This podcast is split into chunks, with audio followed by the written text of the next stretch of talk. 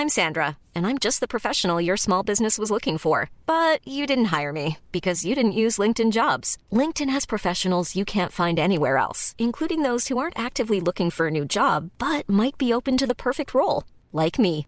In a given month, over 70% of LinkedIn users don't visit other leading job sites. So if you're not looking on LinkedIn, you'll miss out on great candidates like Sandra. Start hiring professionals like a professional. Post your free job on linkedin.com/people today. Bonjour à tous et bienvenue dans le Rendez-vous Jeu, l'émission bimensuelle où on vous résume toute l'actu du jeu vidéo et de l'industrie du gaming. C'est parti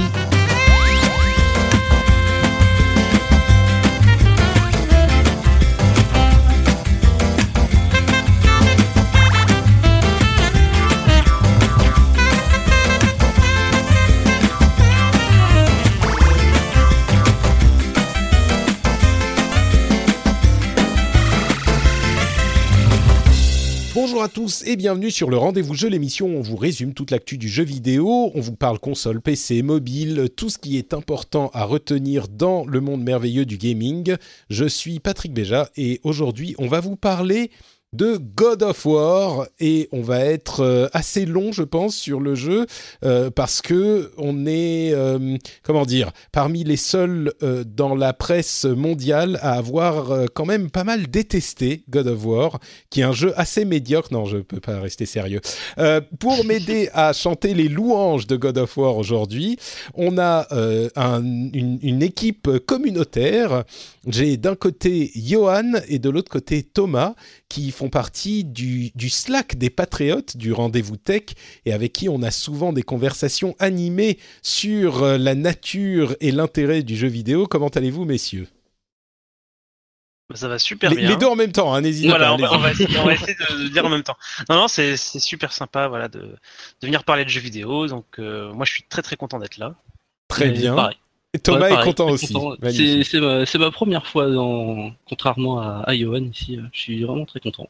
Très Merci bien. à- Bah écoute, euh, merci à vous. Écoutez, merci à vous deux d'avoir euh, pris le temps de venir dans l'émission. Euh, et donc, on va commencer à euh, parler de God of War. Euh, petit résumé rapide pour ceux qui auraient vécu dans une cave pendant ces dernières années. Euh, ah oui, tiens, d'ailleurs. Je voulais vous, en parler avant de lancer l'émission.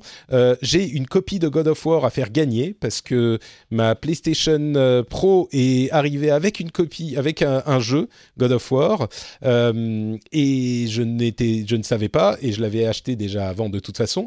Donc je voudrais faire gagner cette copie, et je vais organiser un truc avec un mot, un hashtag spécial qu'il faudra répéter, qu'on va dire en fin de discussion de God of War, et je vais vous laisser tous les deux choisir le hashtag qu'il faudra, le mot secret Ah, qu'il faudra dire pour euh, gagner cette copie. Donc euh, y de, tellement de réfléchir. responsabilités. Eh euh, oui, c'est lou- c'est lourd comme euh, responsabilité. ça. Donc écoutez bien, et puis il faudra répondre aux tweets spécifiques où je parlerai de ce concours, ou alors sur Facebook, on fera les deux, je pense. Et donc. Ce que je voulais euh, rappeler, c'est ce que c'est que God of War pour ceux qui auraient vécu dans une cave ces dernières années. God of War, bien sûr, série phare de Sony avec la PlayStation, des, de nombreux épisodes, trois épisodes canoniques, trois ou quatre euh, épisodes, épisodes principaux. Euh, et cet épisode euh, qui est sorti donc il y a quelques jours, épisode PlayStation 4, qui est une, une réimagination de la série, qui est à la fois un reboot et une continuation, comme euh, on l'entend souvent, et qui est euh, surtout encensé par la critique depuis euh, un petit peu avant sa sortie. Comme on l'avait mentionné, ils ont généralement, quand un éditeur fournit des copies à la presse avant la sortie du jeu, plus c'est longtemps avant la sortie du jeu, plus ça veut dire qu'ils ont confiance dans leur jeu. Et en l'occurrence, il y avait des, reviews qui ont commencé à arriver une semaine avant la sortie du jeu quasiment. Donc euh, on se doutait que le jeu allait être de relativement bonne qualité.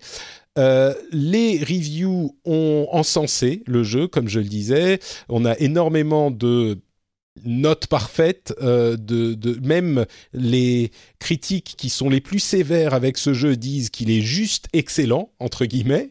Euh, donc on a vraiment on avait vraiment des, attentes assez élevées pour ceux d'entre nous qui n'y avaient pas joué avant la sortie. Et euh, donc je crois que aucun d'entre nous n'y, avait joué avant la sortie d'ailleurs.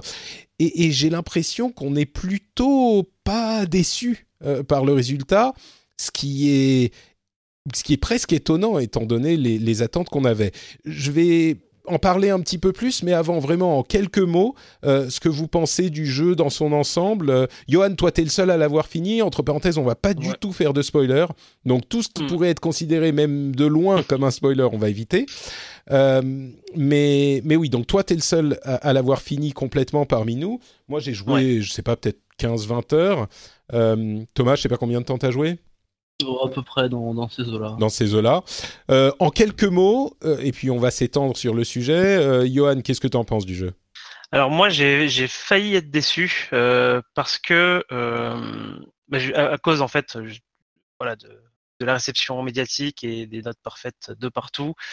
Euh, ça a failli un petit peu me, me gonfler de hype euh, au-delà du raisonnable, on va dire. Hmm. Euh, heureusement, j'ai pu avoir le jeu très très tôt après les reviews et, et, du coup, bah, ça a un peu ça a permis d'atténuer ça assez rapidement. Euh, du coup, bah euh, oui, pour enfin franche réussite, ça euh, pour moi il y a, pas vraiment de débat sur ça. Et par contre, il y a quelques petits points sur lesquels voilà, je suis un peu plus agacé. On, y reviendra un peu plus tard. D'accord. Donc franche réussite. J'attendais plus de, de, de comment dire de compliments, mais ok, on va plonger dans les détails. Thomas, de ton côté, qu'est-ce que tu en penses en quelques mots? Euh, pour l'instant, c'est une grosse claque. Ou alors c'est un enchaînement de, de moyennes claques. Je ne sais pas le dire euh, euh, vraiment, mettre les, les bons mots. C'est une très bonne surprise aussi. Je, je, passe du temps sur un jeu.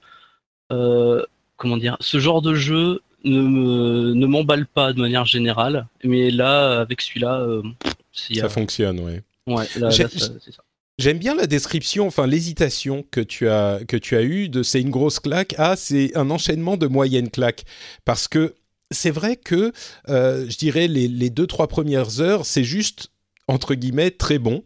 Euh, et puis, au fur et à mesure qu'on continue à jouer, en tout cas c'était mon expérience, on, continue à être agréablement surpris à chaque étape euh, du jeu. Il n'y a même pas vraiment d'étape en fait, mais à chaque moment, euh, on, continue à prendre, à apprécier de plus en plus ce jeu.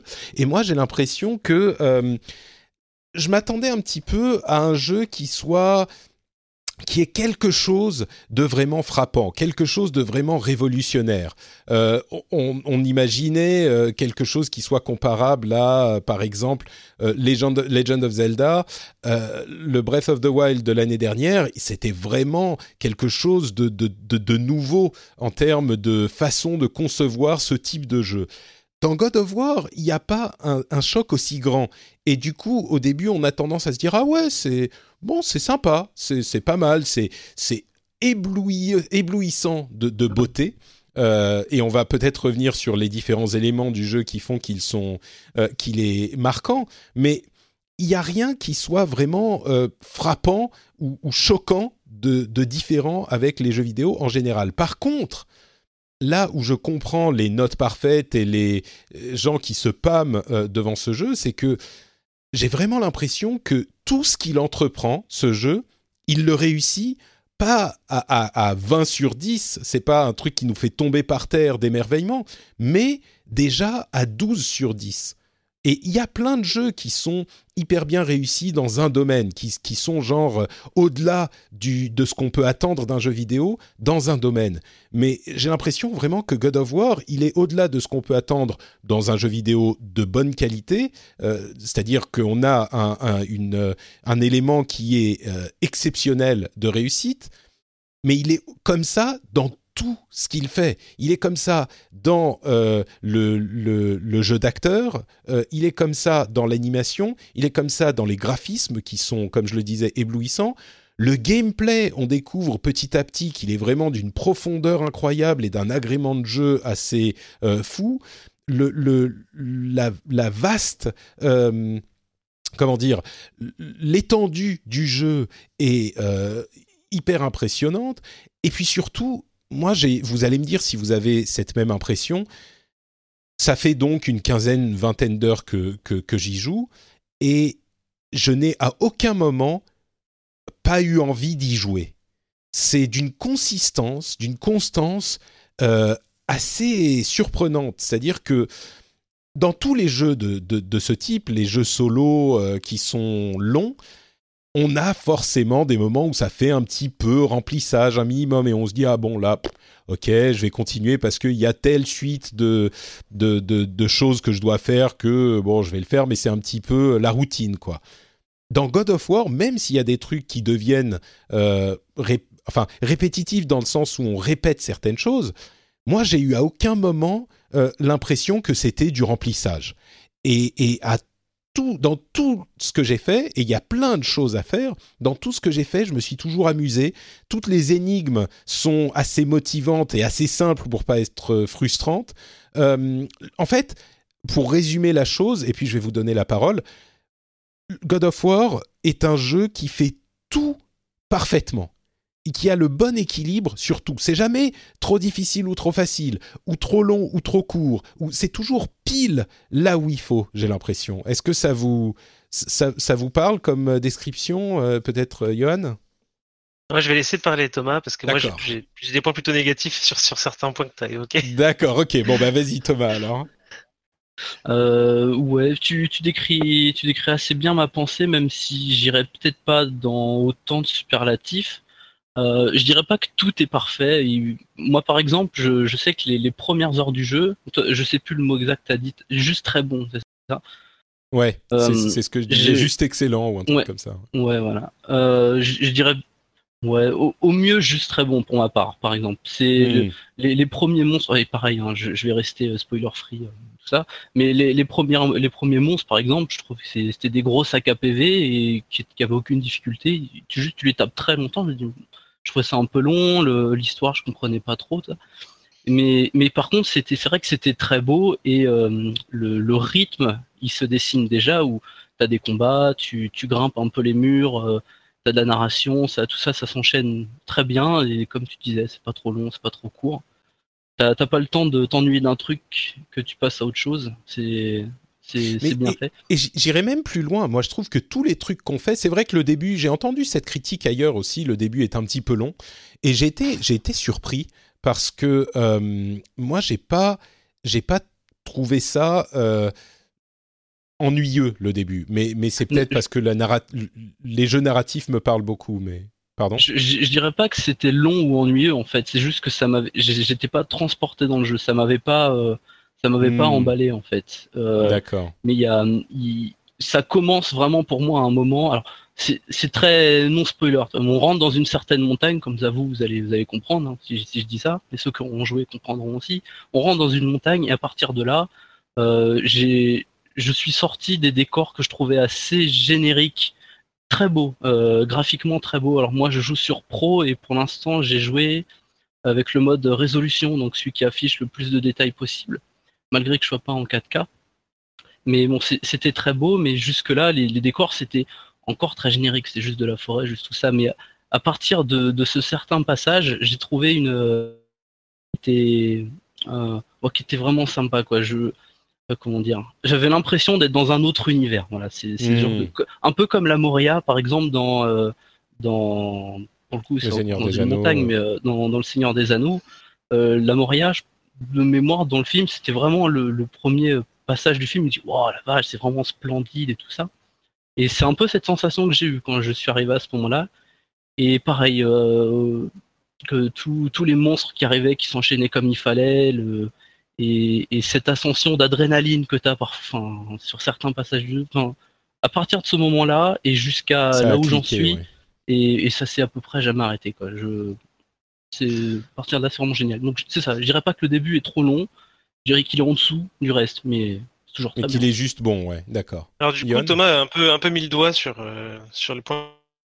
Moi, effectivement, j'ai trouvé le début vraiment trop trop lent. alors il y a, ça commence ça commence plutôt bien et c'est un peu caractéristique des God of War. On commence sur une sur un moment assez, exceptionnel. Et puis après le, gameplay se met en place et les différentes briques sont présentées donc combat énigme etc et avec un scénario qui n'est pas pleinement dévoilé, c'est-à-dire qu'on a des, on sait ce qu'on doit faire, mais on ne sait pas trop pourquoi, euh, et on ne sait pas pourquoi est-ce qu'on est poursuivi ou pas. Enfin, c'est assez assez brumeux, et ce qui fait que j'ai eu aussi beaucoup beaucoup de mal à rentrer dans l'histoire, et, euh, et, vraiment sur euh, la, la première, on va dire le premier tiers, c'est peut-être un peu large, mais on, à la louche, euh, je me suis littéralement endormi devant le jeu. Euh, à ce point-là? Ouais, ouais, vraiment. J'ai oh vraiment eu du mal à rentrer dedans. Je jouais un petit peu mécaniquement et, euh, et effectivement, je m'apprêtais à, à, être assez mitigé sur le jeu. Et puis il y a eu le moment où ça a cliqué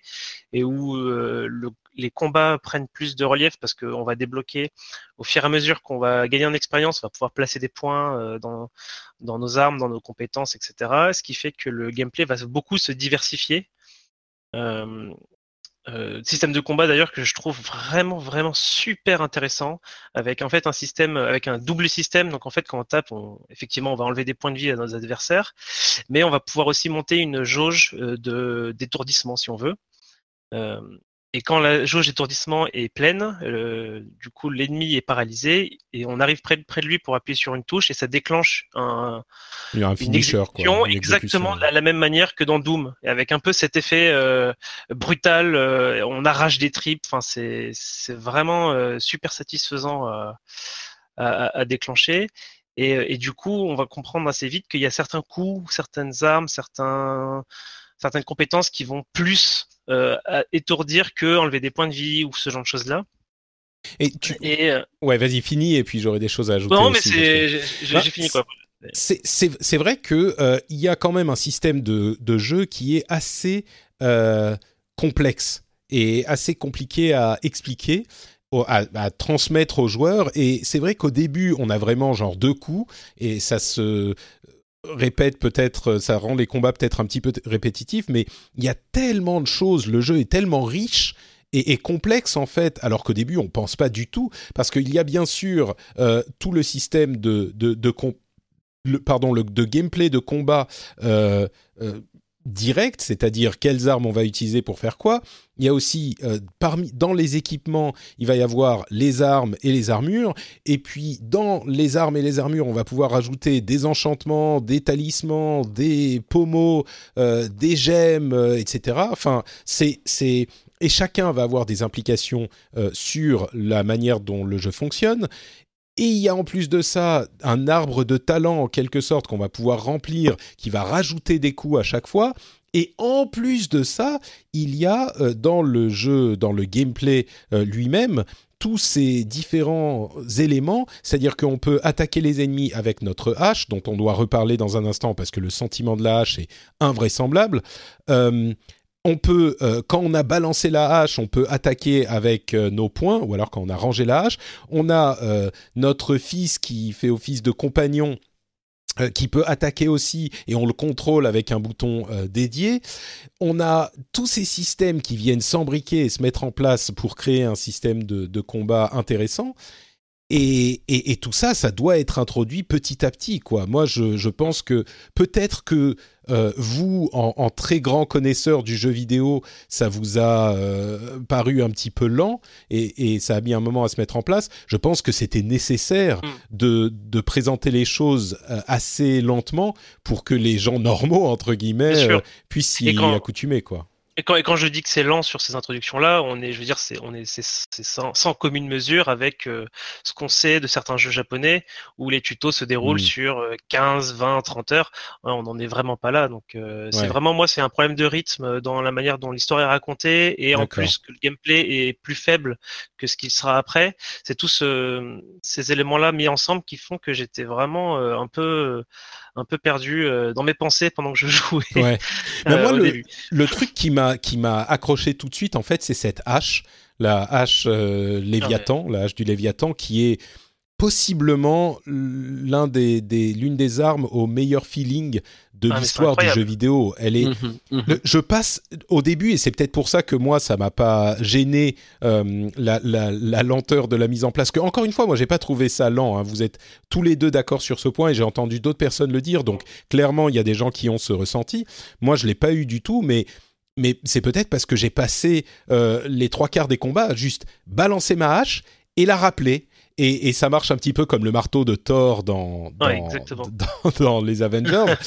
et ce sentiment de, de qu'ils réussissent à transmettre avec les animations, la manière dont l'écran tremble, le tremblement de la, la vibration de la manette, quand on rappelle la hache, mais c'est le, le petit truc. Enfin, vous êtes d'accord sur ce point, Ouais. j'imagine. Moi, ça m'a fait, ça m'a rappelé. euh, euh, en fait, j'ai j'ai passé, j'ai passé, je pense, 20 minutes à, à juste lancer ma hache et à la Ouais, regarder pareil. revenir en boucle. Et ça m'a rappelé exactement ce que je faisais dans, dans Wind Walker, donc Zelda The Wind Walker sur GameCube, la première fois que j'ai Mhm. allumé le jeu et où j'étais sidéré par les graphismes et où je passais, euh, où j'ai passé toute une journée à juste lancer des bombes dans l'eau pour voir les, les effets de feedback, euh, donc euh, l'animation, de la fumée, Mhm. de machin, etc. Bah là, c'était pareil. Je regardais ma hache se planter dans l'arbre, se planter dans la roche, se planter dans le bois. Et je la faisais revenir, j'essayais de faire des chemins pour la faire revenir, essayer de lui mettre des, des obstacles pour voir un peu euh, l'animation, comment elle se débrouiller. T'as toujours ce petit bruit, même si ça triche l'animation, hein, des fois il traverse un peu les, les choses, Bien mais sûr, ouais. t'as un petit bruit qui te, qui te fait comprendre que le, la hache est en train de, de se cogner sur son retour. Mm. Euh, et en plus, ça peut être utilisé en combat, c'est-à-dire euh, certains ennemis qui ont un bouclier, tu vas pouvoir lancer la hache derrière l'ennemi, la faire revenir, et en revenant, elle va elle va heurter l'ennemi dans son dos. Enfin, ça, ce, ce- cet élément-là est vraiment le, pour moi la, la grosse trouvaille euh, du, du jeu et ça procure vraiment une satisfaction du début à la fin. Mm. Euh, Bah, réussir ça- ça- à- assez, euh, ouais. à r- réussir à remplacer, euh, le, à faire une arme qui soit aussi iconique que euh, c'était les chaînes de l'Olympe, c'est ça, The Chains of Olympus, ça. je crois, de, de- des anciens God of. War? Ouais, c'est qui était elle, aussi euh, un, élément des anciens jeux qui était complètement synonyme de l'identité de Kratos. Réussir à refaire une arme, à designer au niveau du gameplay une arme qui soit aussi satisfaisante, c'était pas gagné quoi. Mais euh, Thomas, je t'ai interrompu? Euh, non, pas vraiment, mais du coup, j'allais rebondir là-dessus. Tu parlais, tu parlais des anciens jeux. Juste pour dire, totalement d'accord avec vous pour tout ce qui est de la hache. C'est, enfin, c'est vraiment fabuleux. C'est fou qu'on passe les 5 sensations. minutes à parler juste d'une arme, mais c'est à ce oui, point qu'elle est. et, et, et depuis tout à l'heure, on a quasi, tu l'as mentionné une fois, mais on n'a même pas parlé du petit qui est, Ouais. qui est central dans le jeu. Quoi. Bon, on y reviendra de toute façon. Euh, et juste sur les combats, même euh, même au point, parce que Kratos peut se, quand il a pas sa hache pour X raisons, parce que ça arrive parfois, euh, il peut se battre au point et c'est tout aussi violent et Et satisfaisant. presque- ouais. Ouais, c'est ça. Ouais, c'était le mot. Et non, voilà. Sur ça, c'était Et- vraiment très bien. Mais je reviens. Ouais, vas-y, pardon, fini. Non, je voulais juste dire qu'au final, le, le- le gameplay des combats qui sont omniprésents se compose et se devient un composite de combat à la hache. On balance la hache, on part avec le bouclier, on donne quelques coups de poing, on fait immobiliser l'ennemi par euh, notre fils, on récupère la hache, on met un énorme coup spécial avec euh, qui va utiliser une, une rune. Enfin, c'est ça devient une sorte de ballet euh, de Ouais. gameplay qui, une fois qu'on commence à le maîtriser, et je commence à peine à arriver à un niveau où je maîtrise vaguement, euh, est un plaisir absolument permanent. Et c'est pour ça que, que le jeu ne devient pas lassant, quoi. c'est d'autant plus vrai euh, plus loin dans les talents. Euh, à partir du moment où tu as des enchaînements qui, qui incluent le fait que tu lancé ta hache. Donc en fait, tu as des enchaînements Ouais. qui vont se débloquer où tu lances ta hache, tu donnes des coups de poing, tu fais un saut, la hache revient automatiquement dans ta, dans ta main et tu mets le dernier coup. Enfin, il y a vraiment, ils ont vraiment bossé euh, toutes ces interactions avec cette hache et le combat, fait qu'elle ouais. puisse se lancer, etc. Qu'elle soit un petit peu autoguidée. Enfin, c'est c'est vrai, ouais, voilà. vraiment la grosse réussite, clairement, niveau combat. Et, Thomas? euh, je, je voulais euh, rebondir. Donc, comme je disais tout à l'heure, tu parlais des anciens jeux. Alors, je voudrais faire un, un petit point là-dessus pour ceux qui s'intéresseraient ou qui se poseraient la question. Moi, God of War, avant les trois premiers et les, les petits trucs qu'il y avait autour, euh, j'y ai pas joué. Ou alors, j'y ai joué tout au plus 10 minutes. Euh, ça m'avait j'avais pas accroché à l'époque, c'était pas le moment ou je sais pas. Hmm. Mais bon, j'y avais pas joué et j'ai commencé celui-là. euh, donc en connaissant rien de l'histoire, si ce n'est que Kratos c'est un bourrin. Et euh, non, c'est vraiment, hein, je- j'en étais, j'en étais là. C'était un bourrin et il se tapait euh, en Grèce. Voilà, c'est Mm. tout. Je pense Et, que et ça, pour pour moi, l'impact est totalement euh, mineur. Enfin, on peut totalement commencer ce jeu en ne connaissant rien de, de, l'histoire de God of War et on, apprend en fait avec le jeu qui s'est passé avant où on le devine, mais on, comprend aussi que c'était pas nécessaire de le savoir. Enfin, ça, ça apporte vraiment rien. Oui. moi, je, moi, je pense que dans la, le cheminement du personnage euh, de Kratos et de sa relation avec son fils, c'est quand même intéressant euh, de, de s'être renseigné, on va dire, sur euh, ce qui s'est passé dans les événements précédents. Enfin, moi, j'ai juste relu un petit peu Wikipédia pour voir un petit peu ce qui s'était passé. Et il faut vraiment savoir que Kratos, euh, c'était vraiment, enfin, quand tu dis une brutasse, euh, enfin, oui, c'est rien de le dire. C'est rien de le dire. Et il a tué vraiment, et tu, enfin, tu as tué hein, en tant que joueur euh, des gens. Bah, tu as décimé le. Des... Ouais. Ouais, mais tout ça, tout ça, tu le devines, tu le devines en fait dans l'histoire via des mmh. Où euh, Kratos, il, tu sens qu'il cache des choses à son fils et toi tu bah, es un peu plus intelligent qu'un enfant je sais même pas quel âge il a. Non mais tu comprends en fait tu comprends le, ce qui se passe derrière.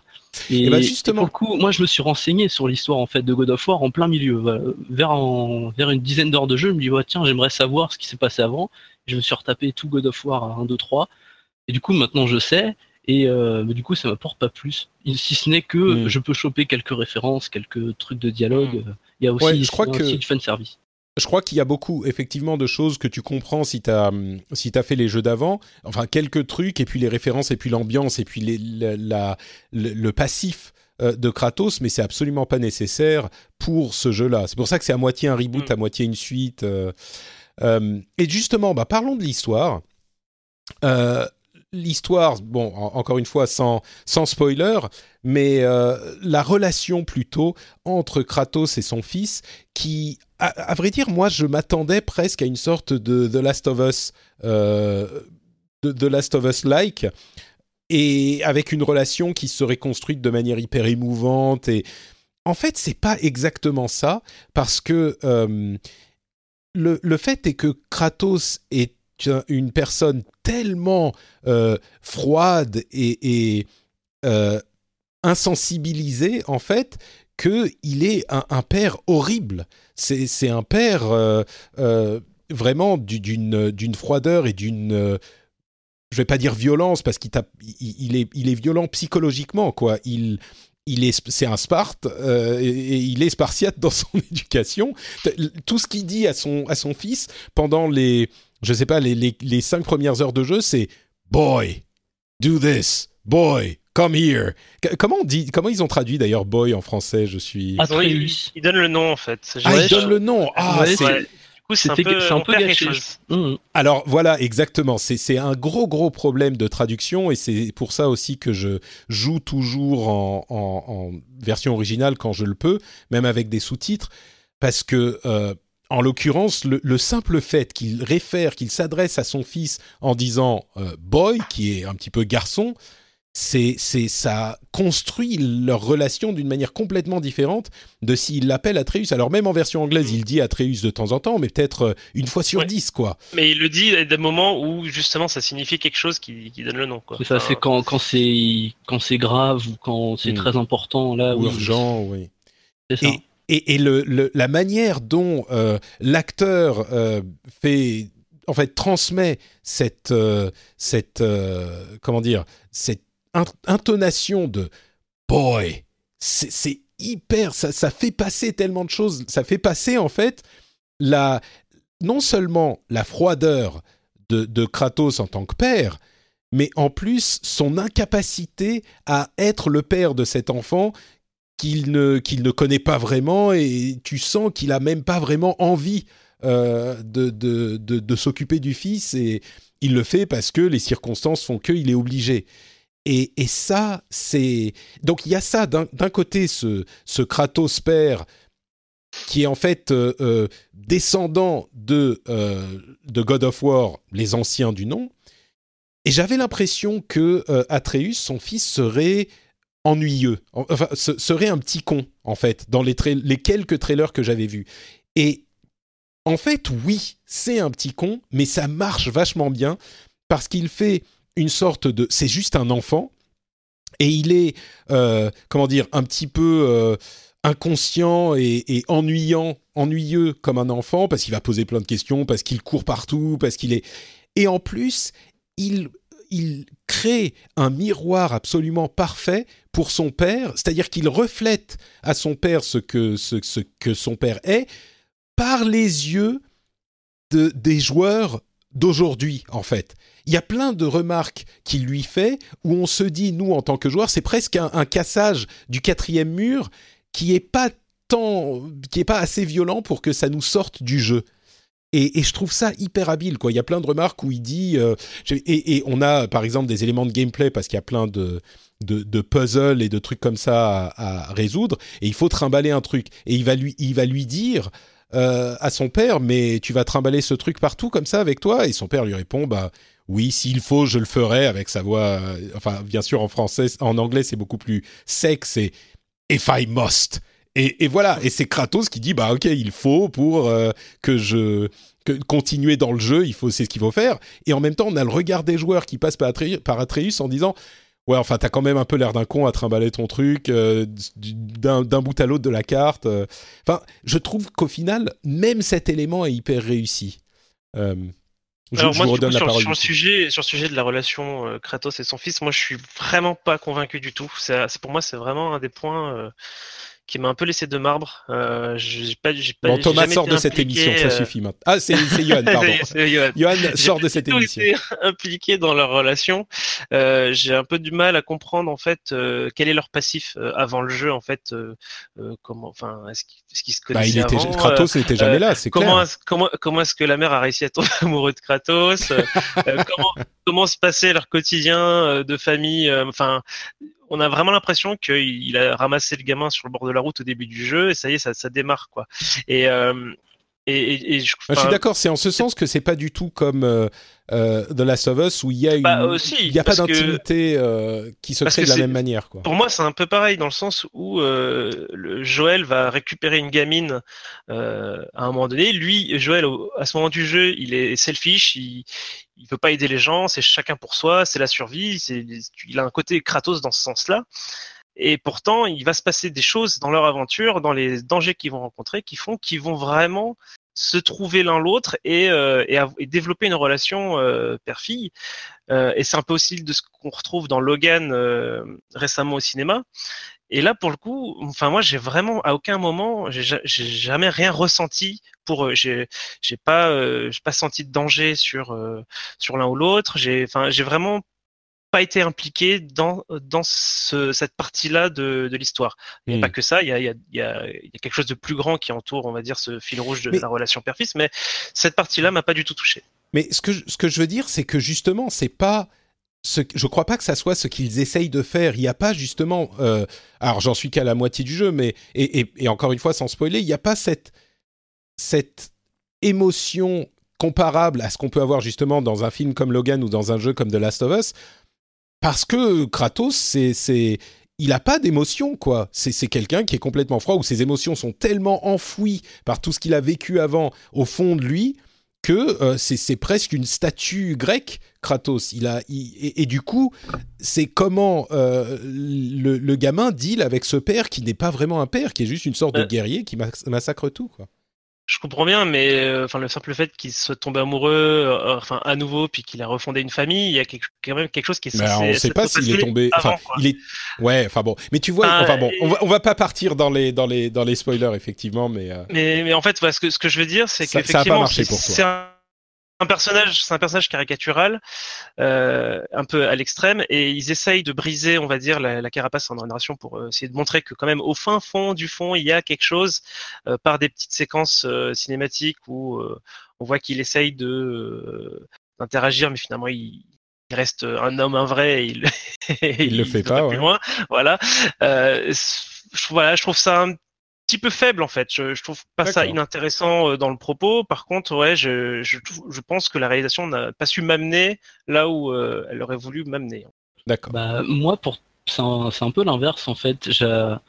L'inverse presque de vous deux. J'avais j'avais très peur que ça soit comme du euh, Last of Us. Je voulais pas moi d'une d'une relation presque papa gâteau. C'est évidemment de la part de Kratos, je m'attendais pas à ça, mais je, on va dire. Je, je, je, voulais pas que ça s'en rapproche même un petit peu. Et, mm. et au tout début de, de, cette aventure, donc on a, comme tu disais, un Kratos euh, extrêmement froid et c'est un, un, mur incroyable.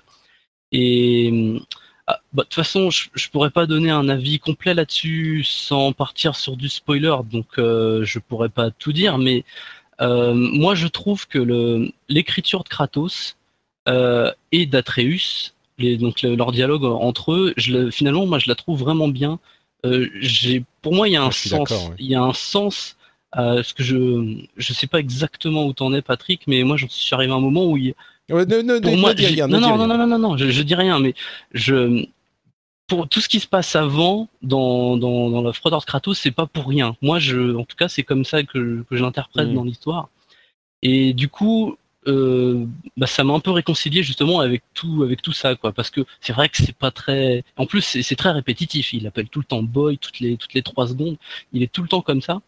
Et mais au final, ça ça se construit dans, dans l'histoire et au bout d'un moment tu dis ok d'accord c'est je comprends tout ça je reviens et au final je trouve que le, le relation entre tous les deux est aussi bien que aussi bien écrite que les tous les autres PNJ parce qu'on n'a pas parlé mais il y en a plein et ils sont et ils sont ils sont fabuleux euh, pour la plupart il faut il faut que je le dise il y a un PNJ euh, dont je suis amoureux c'est le, le nain euh, euh un peu svelte qui est gerbophobe Ouais. Euh, je trouve vraiment à hurler de rire. Je passe mon temps à juste lui parler et essayer de voir si je déclenche des choses parce que vraiment. Mais, mais ça aussi.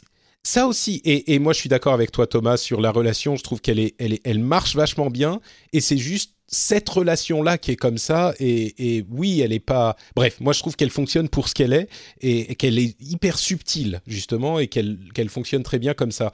Mais l'écriture en général pour tous les personnages, elle est hyper bonne. Et tu, tu parlais euh, d'un personnage comique, il y a justement, encore une fois, un équilibre absolument parfait entre comédie, violence, euh, émotion, euh, un petit peu quand même, même si c'est pas le sujet principal du, du truc, mais le, les aspects comiques du jeu ne sont, j'ai trouvé, à aucun moment ne sont malvenus. À hmm. aucun moment tu dis ah non mais ça c'est qu'est-ce que ça vient faire dans ce jeu, dans cette ambiance, dans ce c'est et, et, autant Kratos est stoïque du début à la fin, autant euh, ce qui se passe autour de lui peut être complètement loufoque et euh, enfin certains personnages peuvent être complètement loufoques et ça fonctionne. Je veux dire dans le contexte du jeu, j'ai du mal. Si on m'avait dit euh, dans, dans le, le, cahier des charges du jeu, il faut qu'il y ait euh, telle et telle dose d'humour de ce type-là, j'aurais dit, mais enfin, c'est pas possible. Et, pourtant, ils réussissent à le faire marcher. Ce qui, là encore, est à mon sens un tour de force, quoi. Euh, sur le reste de l'histoire, on va pas trop en parler parce qu'on va pas faire de spoiler. Euh, bon, c'est pas une histoire qui est invraisemblable. J'en suis pas encore à la fin, mais jusqu'à maintenant, j'ai pas été ébloui par le scénario, on va dire. Euh, l'écriture des personnages et des dialogues sont bons, mais sont bonnes, mais le scénario, j'ai pas été émerveillé, on va dire. Euh, ce, que, je peux dire là pour ceux qui seraient d'accord avec moi en ayant joué au début du jeu, euh, je peux quand même rassurer sur le fait que la, deuxième moitié est largement meilleure et la, fin, enfin quand tu rentres sur les rails narratifs de la fin, c'est là c'est, enfin je trouve ça vraiment très très bon et on a vraiment envie que ça, que ça continue quoi. Très bien. Euh, parlons un peu des graphismes. Euh, on en a parlé, enfin j'ai dit qu'ils étaient éblouissants. Tu as mentionné, euh, Thomas, que tu étais sur PlayStation Pro, PlayStation 4 Pro. Moi j'en ai acheté une justement pour le jeu pour pouvoir tester et j'avoue que je suis un petit peu déçu, voire très déçu. le mode résolution, j'ai énormément de mal à voir une différence avec le mode normal. Et le mode, bon, le mode framerate, il, il augmente effectivement la, le framerate et ça c'est pas mal, mais le mode résolution, je, sur une télé, euh, sur une télé 1080p, hein, bien sûr. Mais malgré ça, donc pour moi, une PlayStation 4, si vous n'avez pas une télé 4K, et Johan pourra nous parler de, la version 4K, mais la version non 4K, télé, PlayStation 4 normale, aucun souci, c'est très très bien.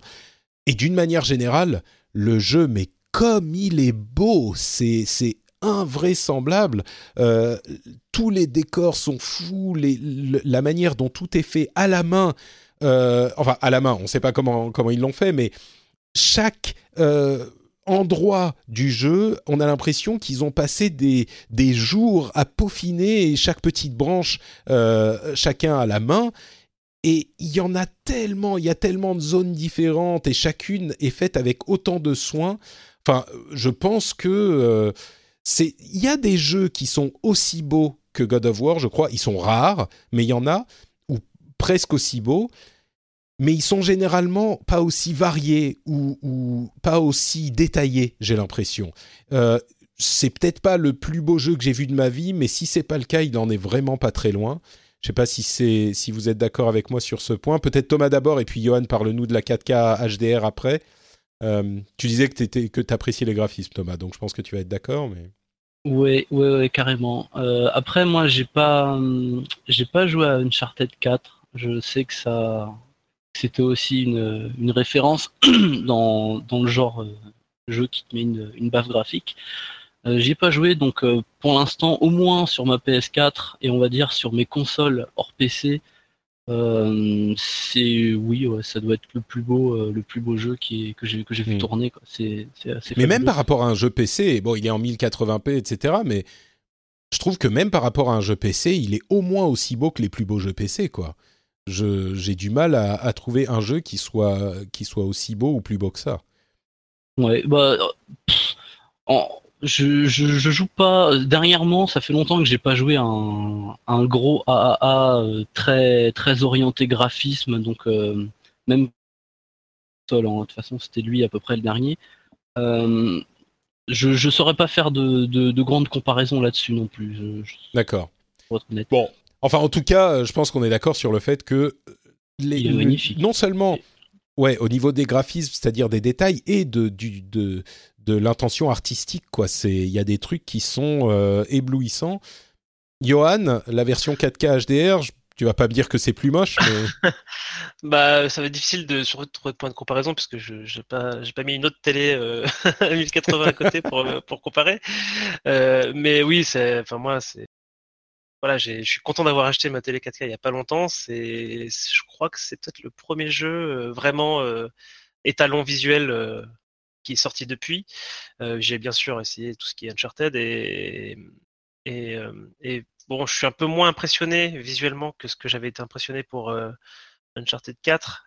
il faut le sens où la, caméra est quand même positionnée plus loin, tu peux plus facilement tourner autour de ton personnage et du coup, tu, ce que tu as à l'écran, tu as plus de choses à l'écran, on va dire. Sur Dans Uncharted, tu veux dire. Voilà, tu as plus de choses à l'écran et surtout, tu as un mode photo qui était juste phénoménal. Là, je trouve que ça manque un peu de mode, de, mode photo, mais en même temps, quand j'ai fait des, quand j'ai essayé de me poser devant certains paysages, on voit quand même qu'au fond, c'est pas aussi nickel que, euh, ce que ce qu'on avait pu voir sur sur d'autres jeux. Mais bon là on se bat vraiment euh, enfin je veux dire c'est c'est un peu ridicule de de, pinailler sur ces trucs là euh, pour moi le gros truc visuel qu'il y a sur ce jeu là c'est surtout les effets de particules euh, tout ce qui est feu glace il y a la neige il y a y a de la pluie de cendres à un moment donné c'est franchement c'est très très impressionnant surtout que ça bouge ça bouge à la perfection Enfin, c'est vraiment une fête visuelle. Hein. Quand, quand tu as les combats et que tu as du feu, de la glace, euh, les ennemis qui explosent, euh, euh, Kratos qui s'énerve, etc. Enfin, c'est vraiment merveilleux, même à regarder. S'il y a quelqu'un qui voit jouer, il prendra plaisir à, à vous regarder jouer aussi, parce que c'est quand même très cinématique, les combats, qui, les caméras qui changent d'angle, etc. Mmh. Donc, ouais, donc visuellement, oui, ça, ça va faire date. Euh, après, est-ce que c'est le plus beau? Je sais pas, mais est-ce que c'est si intéressant que ça de, de les hiérarchiser? Mais si, bien sûr, bien euh. sûr, Johan.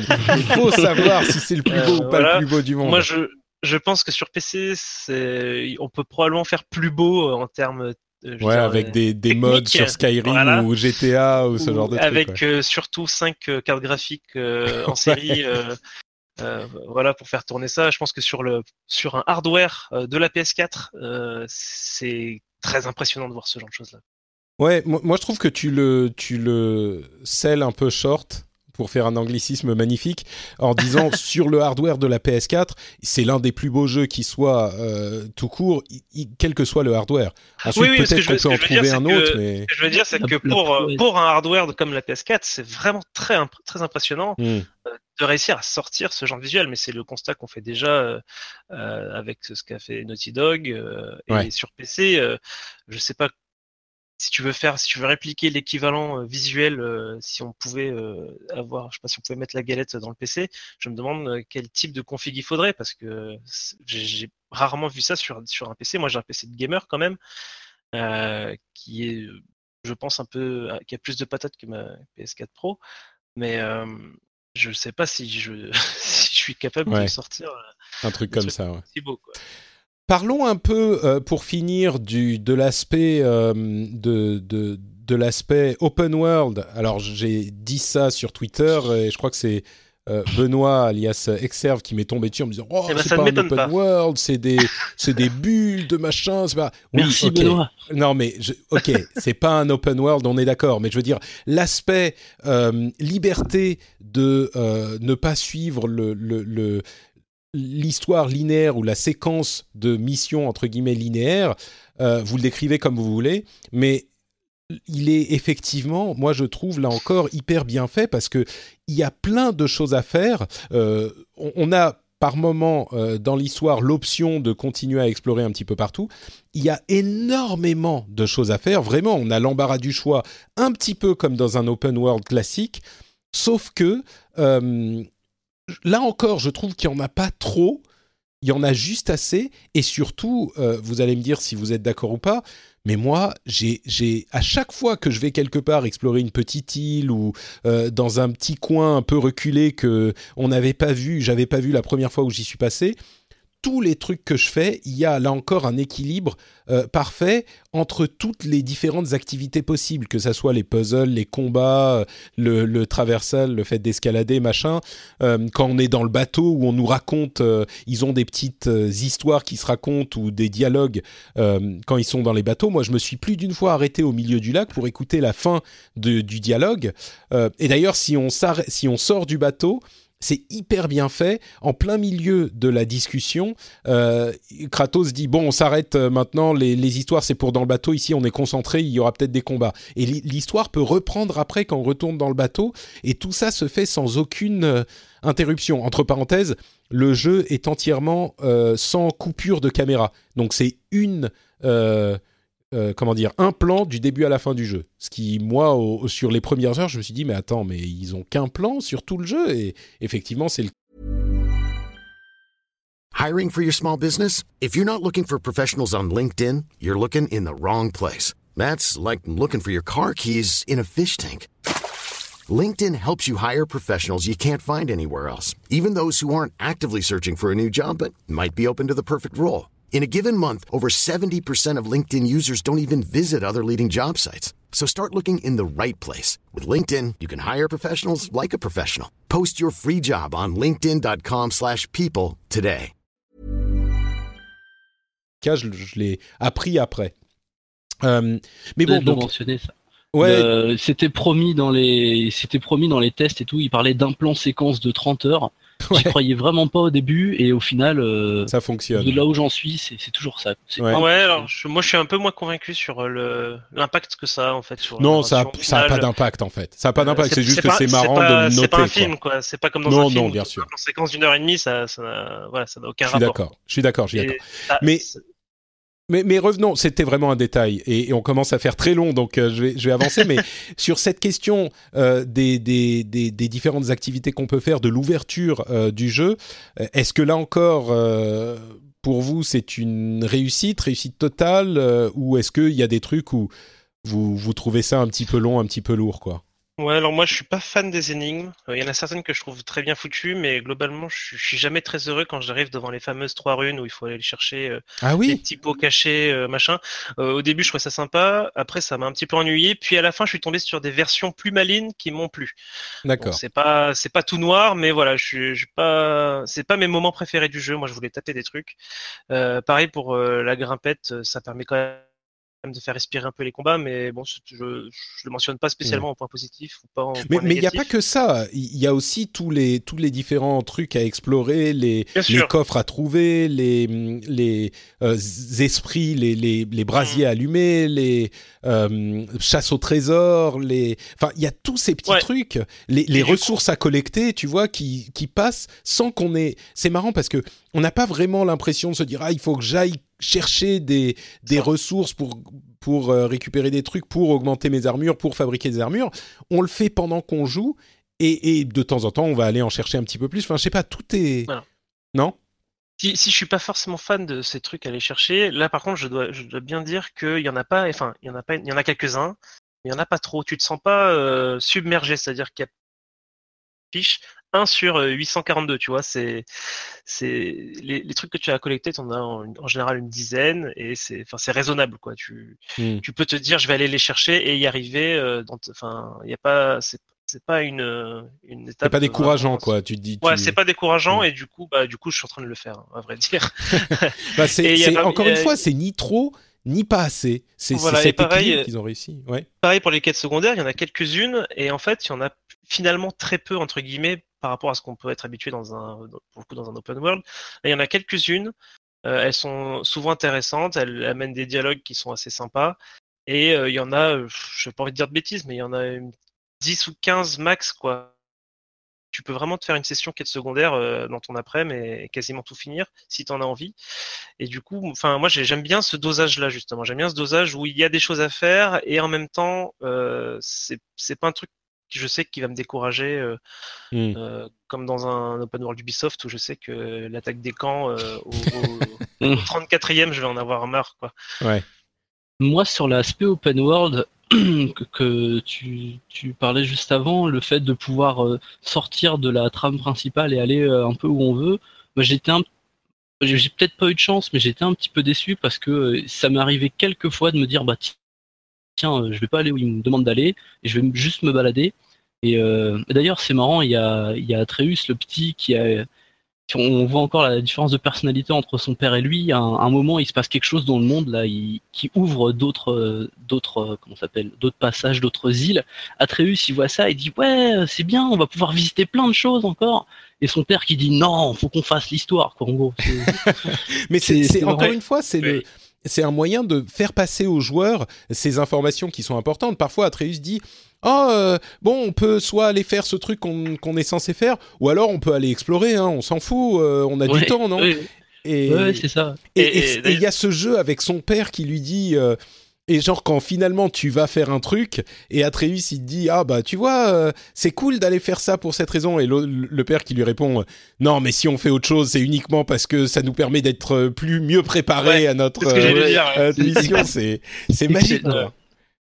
Et, et du coup, moi, quand j'ai essayé de- d'aller faire, d'aller voir ailleurs, euh, j'ai, je l'ai essayé deux fois et à chaque fois, j'ai pas eu de chance parce que euh, un peu dans, au fur et à mesure de l'histoire, on va débloquer des, des compétences pour pouvoir euh, désactiver certaines, euh, bah, certaines portes qui sont bloquées. Euh, un peu comme euh, quand dans un Zelda, on débloque la bombe, bah, ça nous débloque plein de, plein de, plein d'endroits. Il y a pareil dans God of War. Et la première fois que j'ai voulu aller voir ailleurs, bah, je suis tombé sur ce genre de pas pu avancer. Et la deuxième fois, je suis tombé sur un monstre qui m'a qui, m'a- qui m'a complètement explosé et qui était beaucoup Ah trop oui, haut pas niveau. trop Et effectivement il dit bon bah je vais, je vais continuer l'histoire. Mais Ouais, c'est bien. un élément, un élément qu'on n'a pas trop évoqué, c'est la- en fait la difficulté, c'est que le jeu euh, propose quand même un certain challenge. C'est-à-dire qu'il y a trois modes, il y a euh, le mode histoire, le mode euh, norm, enfin, normal qui s'appelle défi et le mode vraiment difficile. Et même en mode facile, euh, c'est pas juste donné quoi. C'est pas, tu vas pas gagner tous tes combats comme ça. euh, euh, et c'est d'autant plus vrai en mode normal où vraiment il faut jouer au jeu, c'est-à-dire jouer avec les mécaniques Mm. du jeu pour s'en sortir. Et les quêtes secondaires, euh, en tout cas quelques-unes, sont vraiment un gros cran au-dessus de ce que tu trouves dans le dans, dans, dans l'histoire générale. Quoi. Ouais. Bon, euh, je pense qu'on a fait un petit peu le tour. On n'a pas parlé de la musique ou d'autres euh, éléments, mais on va pas non plus euh, passer trois heures dessus. En- On pourrait. on pourrait, on pourrait. Euh, Peut-être euh, en, en conclusion, candidat Gotti, je pense, pour pour tout le monde, Ah, non? Pour moi, Céleste est toujours devant. D'accord, Euh, Céleste voilà. toujours devant, mais mais. Mais il est pas loin bon- derrière, j'imagine. Je sais pas. Potentiel, potentiel deuxième, on verra. On D'accord. Comment l'année se Ouais. déroule, Thomas là, là, pour moi, ça rentre dans, dans, dans deux versions d'apprécier le jeu vidéo, donc euh, je- j'arriverai c'est difficile, ouais. Ouais, C'est voilà, c'est il- difficile de, de parce qu'effectivement Céleste pour moi aussi c'était mon mon premier candidat Gotti de l'année. C'est tellement différent comme jeu, c'est compliqué de de. Bon, vous savez quoi Euh, On va on va simplement déterminer que Gotti ça veut dire Games of the Allez. Year Voilà. Et on peut en choisir autant qu'on veut quoi. Donc euh, donc voilà, il n'y a pas de raison de se priver. Dans ce cas, d'accord. Allez. Ouais. ok. Euh, ouais, non, mais enfin pour moi, euh, je pense qu'il y a aucun doute là-dessus. Il est dans la compétition, quoi. Il est. Je, je pense pas qu'il soit dans le, jeu qui définisse la génération. Il y a beaucoup de gens qui disent ah c'est c'est un jeu qui change le le jeu vidéo, qui change l'industrie. Moi, je trouve que par son excellence dans tous les domaines, comme je disais, dans tout ce qu'il fait et dans son son parfait équilibre dans tout ce qu'il fait, il met un nouveau standard en quelque sorte. Euh, mais je sais pas encore. Bon, je l'ai pas fini, donc c'est difficile à dire. Euh, je sais pas encore s'il est à ce point euh, intéressant et à ce point réussi. Mais par contre, rien que sur ces quelques, disons ces 15 premières heures, pour moi, c'est déjà un, des jeux de l'année à coup sûr. Quoi, il y a aucun doute là-dessus. Euh, Bon, on arrive donc à la fin de cette grosse partie God of War. Est-ce que vous avez euh, réussi à penser à un hashtag qu'on pourrait, euh, qu'on pourrait donner pour euh, gagner cette version de, de, God of War, qui est une version d'ailleurs finlandaise, qui marchera bien sûr, mais vous aurez au dos du jeu les, les textes en, enfin au dos de la boîte, les textes en suédois, en finlandais, enfin en finnois, en, islandais, je pense, ce genre de choses. Donc euh, voilà, c'est vraiment la version nordique parce qu'on l'a même pas mentionné, mais God of War, euh, cette version, c'est après avoir euh, détruit l'ensemble du panthéon grec des dieux et des titans. Et ben Kratos s'est exilé dans le panthéon nordique, donc c'est tout à fait approprié. Donc est-ce que vous avez une idée de hashtag qu'il faut mentionner, le hashtag secret? Moi, j'avais pensé au hashtag rendez-vous, donc RDV, Dad of the Year. RDV Dad of the Year, pas mal. Thomas, t'as une autre idée? Euh, non, mais de toute façon, c'est toujours Johan qui a les, les idées les plus drôles. Donc, euh, je, je- je sais que je vais perdre si j'essaye. D'accord. Bon, alors ce qu'on va faire, c'est qu'on va enlever RDV pour simplifier, simplifier euh, la chose un petit peu. Et c'est Dad of the, of the Year. Kratos, très certainement Dad of the Year. Alors, est-ce que c'est Kratos? Est-ce que c'est Patrick, le Dad of the Year? On sait pas trop. Même Johan, il est, il est bientôt Dad, donc, euh, Eh oui. donc euh, Dad of the Year. Ok, bah très bien. Donc Dad of the Year. j'ai- tout appris de Kratos et euh, je vais pouvoir lui dire euh, Don't be sorry, be better. Voilà. Mais tu sais que euh, moi, en fait, après euh, avoir joué à The Last of Us, je me disais ah mais il faut que je, je- il faut que j'ai une fille quoi. Et, et quand j'ai appris que c'était un garçon, je me suis dit ah merde quand même. Bon et là avec God of War, c'est bon, je suis réconcilié avec bon. mon fils T'as en fait. un jeu Voilà. sur lequel t'appuyer pour, euh, ça. pour donner Pour une ma paternité. Donc je pense que je vais. Bon, en même temps, je suis pas sûr que Joël serait un meilleur père hein, que, que Kratos. Euh, Enfin, non, c'est pas, c'est pas certain. je- je- au niveau des valeurs, tout ça, bon, les conditions sont différentes, mais euh, bon. Donc, hashtag Dad of the Year, il faudra répondre à mon tweet ou à mon euh, message Facebook avec le hashtag Dad of the Year.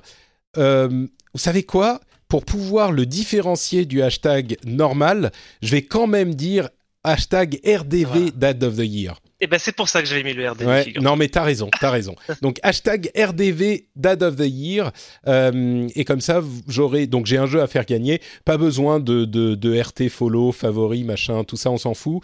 C'est juste qu'il faudra répondre euh, au, au, au tweet ou à Facebook et puis j'en sélectionnerai, j'ai- je sélectionnerai une réponse au hasard et je vous contacterai et puis je vous l'enverrai par courrier puisque c'est une version euh, physique du jeu. Voilà pour euh, God of War. Bon bah écoutez, ça fait déjà une heure que l'émission a commencé, mais je pense que le jeu valait bien la peine. On va continuer rapidement avec euh, quelques news et euh, quelques rumeurs. D'abord, le 3 arrive. Ubisoft est en train de teaser Watch Dogs 3. Euh, je crois qu'ils sont en train de teaser Watch Dogs 3 dans Watch Dogs 2. Donc, Oui. Voilà, c'est bien ça. Ou dans non, c'est le c'est dans le l'assistant Ubisoft. Ah oui, c'est ça. C'est leur nouvel assistant euh, qui. Ouais, ouais. Ça a été une euh, comment s'appelle une continuation en fait. Dès le 1er avril, ils avaient fait un, Easter egg où en fait on pouvait aller hacker euh, comment il s'appelle leur truc Uplay. On pouvait aller hacker comme dans Watch Dogs. Puis il y avait eu un tweet du compte officiel de Watch Dogs qui, était qui était flou. Enfin, c'était genre This is everything, un truc comme ça. Ils l'ont effacé. Et le week-end dernier, il y a eu ça avec hmm. l'assistant. Bon, donc euh, bon, on s'attend à voir euh, Watch Dogs 3 à l'E3 chez Ubisoft, qui vient d'annoncer la date de sa conférence d'ailleurs. Puis, ils ont parlé de The Division 2 aussi euh, récemment. Oui, ça, ça fait un moment. Oui. mentionné. Mais du coup, depuis, ils ont annoncé qu'ils bossaient, enfin que l'équipe bossait sur un Battle Royale, l'équipe qui s'occupe de The Division. Donc, moi, j'espère un petit peu euh, avoir un Battle Royale avec le budget de Division, ça me plairait bien. bah écoute, en tout cas, les Battle Royale, ça va être, euh, euh, ça va pleuvoir à l'E3, puisqu'on a des rumeurs selon lesquelles le prochain Call of Duty n'aurait pas de campagne solo, mais possiblement un mode Battle Royale. c'est mhm. surprenant de voir un Call of Duty sans campagne solo, parce que, bon, en même temps, ça fait tellement longtemps, peut-être que les gens ne sont plus si intéressés par la campagne solo, mais c'était quand même l'un des attraits, enfin, la moitié de l'attrait il y a quelques années de Call of Duty, c'était plein de gens qui jouaient qu'à la campagne solo. Visiblement, ils ont peut-être une autre idée en tête. Euh, c'est étonnant, mais je sais que je suis dans ma bulle, mais moi je vois autour de moi, c'est quasiment que des gens qui l'achètent pour, euh, pour les campagnes solo, y compris moi. Euh, mais bon, j'imagine que la cible maintenant, peut-être forcément celle que je, celle que je, que je fréquente. Mm. Euh, et encore un Battle Royale pour euh, Battlefield. Il risque d'y avoir un Battle Royale euh, sur le prochain Battlefield qui reviendrait à la Deuxième Guerre mondiale. Donc voilà, c'est un petit peu la pluie des Battle Royale qu'on attendait hein, finalement, on n'est pas si surpris. Euh, tiens, puisqu'on parle de, Battle Royale rapidement, je crois qu'aucun d'entre nous n'y a joué, mais on en parlait à l'épisode précédent et je disais que euh, j'avais hâte de voir ce qu'allait faire euh, Bosky Productions après l'arrêt de Lawbreakers, le studio de Clive Lesinski. Eh ben, j'ai peut-être parlé un peu vite parce que finalement, ce qu'ils ont annoncé le lendemain, la sortie en early, early, early access de Radical Heights, qui est un Battle Royale aussi, euh, qui est en mode genre euh, rétro-futuriste, on est dans le futur mais ça ressemble aux années 80, c'est méga early access. Bon, je suis pas un spécialiste des Battle Royale, c'est pas mon, mon style de jeu, mais j'ai pas l'impression que celui-là soit vraiment... Enfin, je, je suis pas sûr de comprendre ce qu'ils ont fait en fait. Je crois qu'ils se sont dit, il faut pas qu'on rate le train des Battle Royale, donc faut qu'on le sorte super vite. Et du coup, il est sorti tellement de faire de l'argent, euh, de l'argent un peu rapidement. Euh, le dernier projet a dû leur faire très mal, euh, mm. Lawbreakers. J'ai l'impression que, en fait, bah, tu disais early, early, early, early access, mais on peut déjà acheter des trucs dans la boutique. Mm. donc, je pense que c'est vraiment un signe que ils ont besoin de faire rentrer de l'argent. Ils ont besoin de financement et effectivement, il y a, les Battle Royale en ce moment, alors ils sont dessus. Mais ouais, je suis pas, pas du tout optimiste ni sur le jeu, ni, enfin voilà. Ils annoncent une durée de bêta qui irait de 1 à 2 ans. Bah, le jeu vient de... ça sera pas terminé d'ici là. Euh, le, jeu vient de, le, développement est enfin il est en développement depuis genre 4 ou 5 mois donc ils viennent de commencer hmm. et ça se ressent dans le jeu et, en plus enfin bon peut-être qu'il y a des, des éléments spécifiques qui sont intéressants dans le contexte du genre battle royale c'est possible et peut-être que je les vois pas effectivement parce que c'est pas mon style de jeu mais j'ai du mal euh, à les voir euh, faire, leur faire leur place quoi. Si es un sur ce genre de truc, si tu es un énorme euh, développeur, on va peut-être prêter attention. Encore qu'il y a Ninja, le plus gros streamer de l'histoire, qui a streamé Radical Heights au moment de la sortie et ça leur a fait, ça leur a ramené du monde. Mais je les vois mal durer sur le long terme, quoi. Ouais, surtout qu'ils vont arriver à un moment donné, moment où tous les gros euh, incluent euh, le, Battle Royale dans leur jeu. Donc euh, dans Battlefield, on vient de le dire, dans Call of, s'il y en a un dans Red Dead par exemple. Donc ça fait que le paysage commence à bien être occupé. Et puis niveau gratuit, il y a déjà Fortnite qui il y a quand même une mm. place qui continue de grossir, etc. Enfin bref, voilà, je. C'est compliqué quoi. Mm. c'est ça qui est étonnant, surtout que comme tu disais juste avant, Lawbreaker il s'est planté, notamment parce que Overwatch existait déjà. Et là, il fait un, un, Battle Royale quand PUBG et Fortnite existent. Ouais. Et quand tout le monde arrive, euh, il y a une sorte de charge de, de, de, de charge de bulldozer de, Bah ouais. sur le Battle Royale. Et non, mais c'est peut-être pour ça qu'ils se sont dit il faut qu'on le sorte tout de suite. Parce que dans, dans un mois et demi, c'est le 3. Il va y avoir non plus euh, 10 Battle Royale, mais 150. Donc on pourra plus sortir de la, de la tête de l'eau si on le fait pas tout de suite. Et c'est sans doute Mm. ce qui explique, euh, en plus des besoins de rentrée d'argent, leur, euh, leur décision. Quoi. Euh, rumeur, rumeur sur la PlayStation 5. Alors, certains évoquaient une possibilité de sortie dès l'année prochaine de la PlayStation 5, étant donné les diffusions des des euh, des Des dev kits? Des dev kits. Merci beaucoup, Johan. Euh, non, je viens de penser que j'ai pas encore une fois refait le topo sur God of War. C'est une série qui se réinvente alors qu'on a des, dizaines de séries qui savent pas se réinventer. Euh, on, laissera ça pour les discussions de Game of the Year et, puis surtout, j'en ai déjà parlé plusieurs fois. Donc, euh, mais c'est mille fois vrai.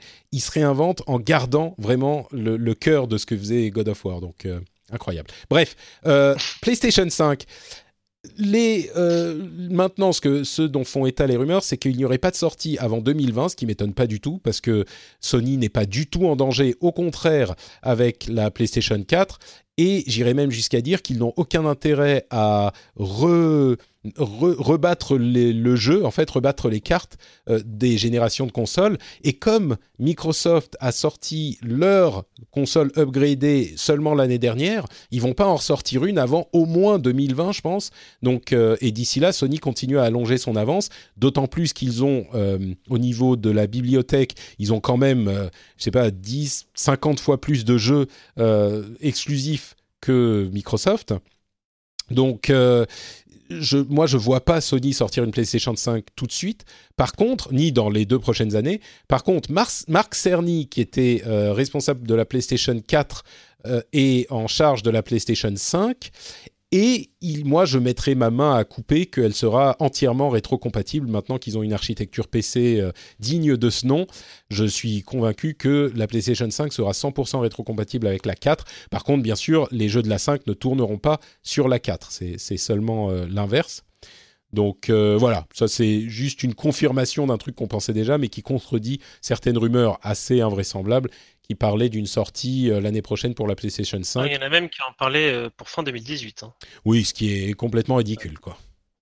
C'est surtout du fait que, euh, d'une part, tout le monde voudrait que les, les durées de génération s'allongent, et puis où est l'intérêt de Sony à sortir une nouvelle console alors qu'ils ont déjà une avance longue comme trois bras sur cette génération? C'est surtout ça, en fait. faut juste qu'il soit prêt euh, et réactif le jour où les ventes de hardware commencent à, à péricliter. Et, et, euh, et du coup, euh, bah, ça rentre dans cette euh, stratégie-là. Ils doivent, ils doivent estimer que d'ici deux ans, ça va commencer à décliner. Donc il faut qu'il soit prêt et sur le front. euh, Ben moi, je dirais, c'est même pas ça en fait. Moi, je dirais qu'il faut qu'il soit prêt pour le jour où Microsoft annonce une nouvelle console ou quelqu'un d'autre.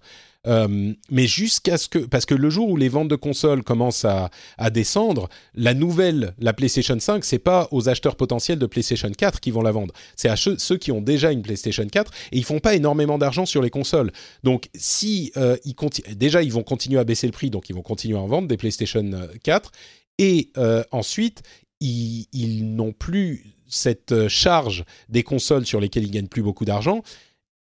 Mais par contre, ils continuent à engranger les royalties sur les jeux. Donc pour eux, tant qu'ils peuvent faire durer et faire euh, allonger la sauce, euh, c'est tout bénef quoi.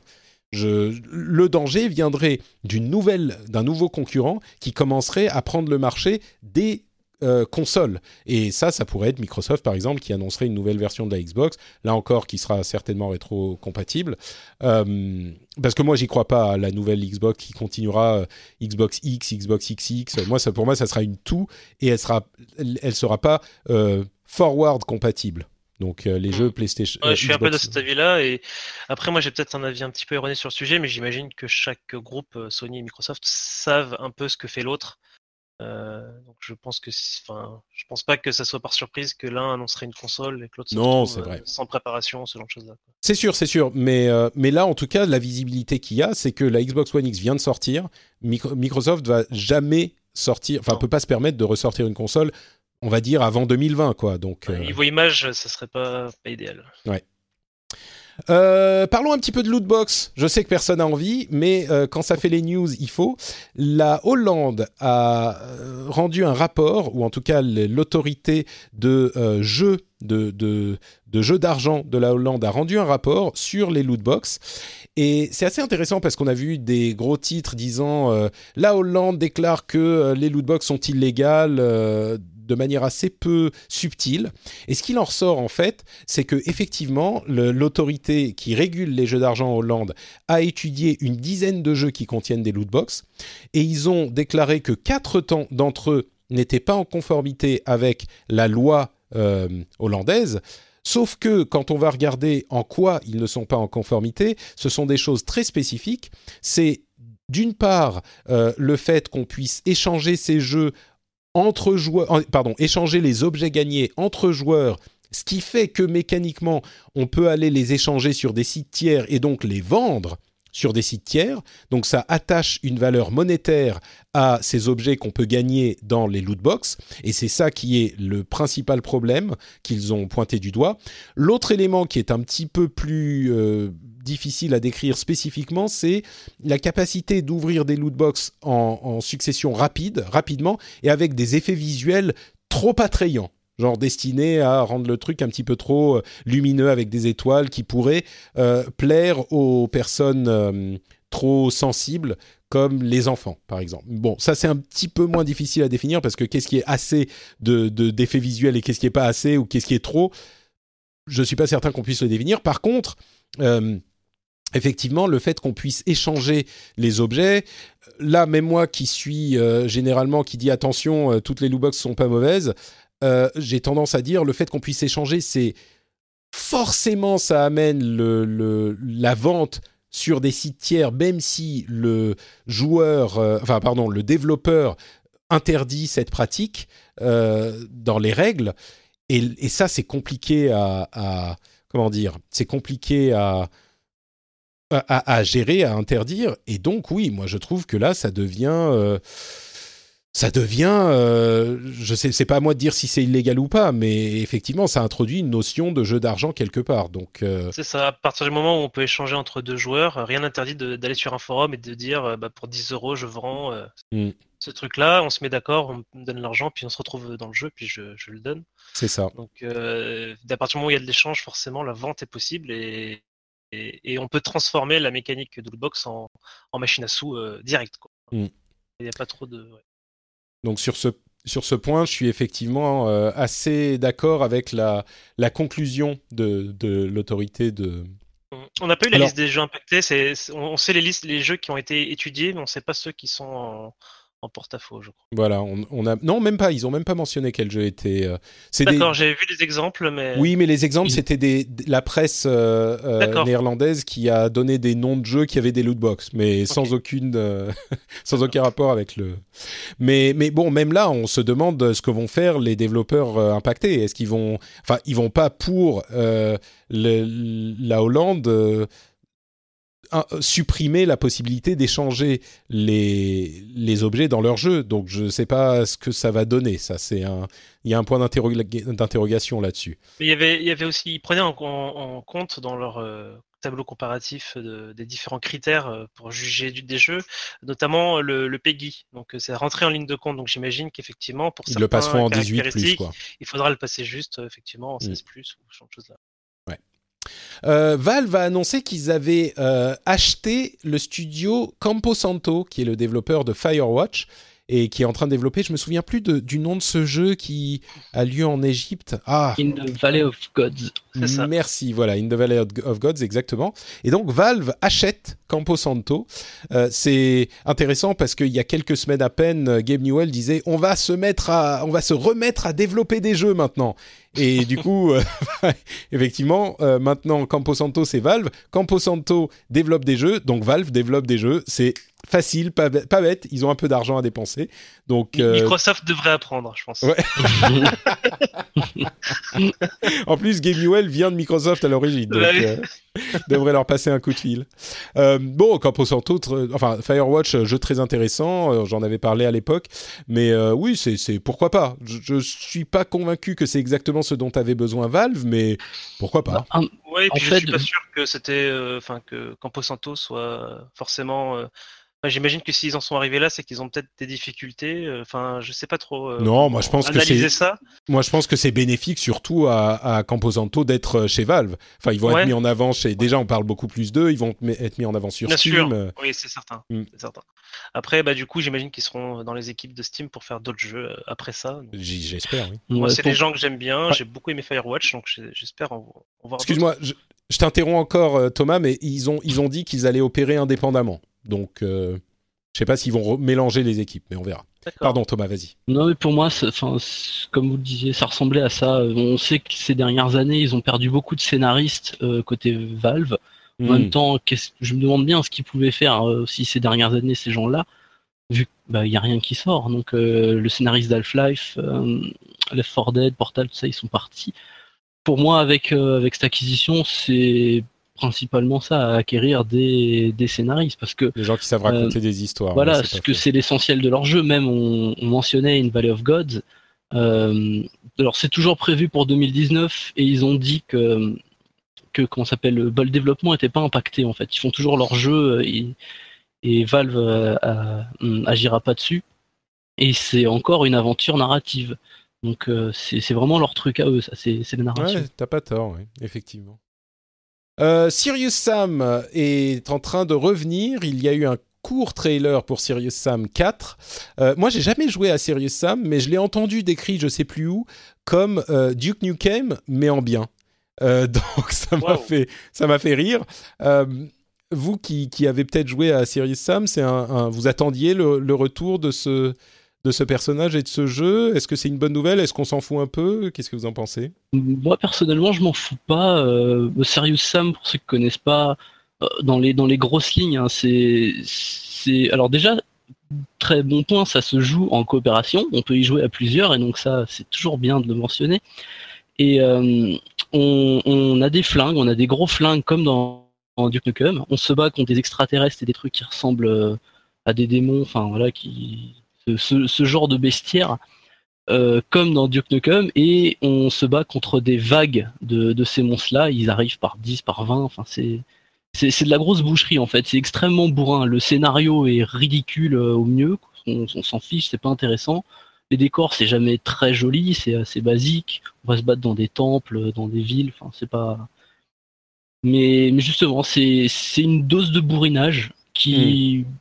qui fait plaisir de temps en temps. Euh, moi, j'en ai joué à deux. Il y en a eu trois. J'en ai joué à deux de ceux-là. Euh, en, donc en plus de en plus de 10 ans quoi et là un troisième qui arrive enfin un troisième un quatrième du coup mais un troisième pour moi je suis content que ça revienne parce qu'on va y jouer euh, quelques soirées avec des potes et, voilà d'accord bon ben on aura plus d'infos à l'E3 très certainement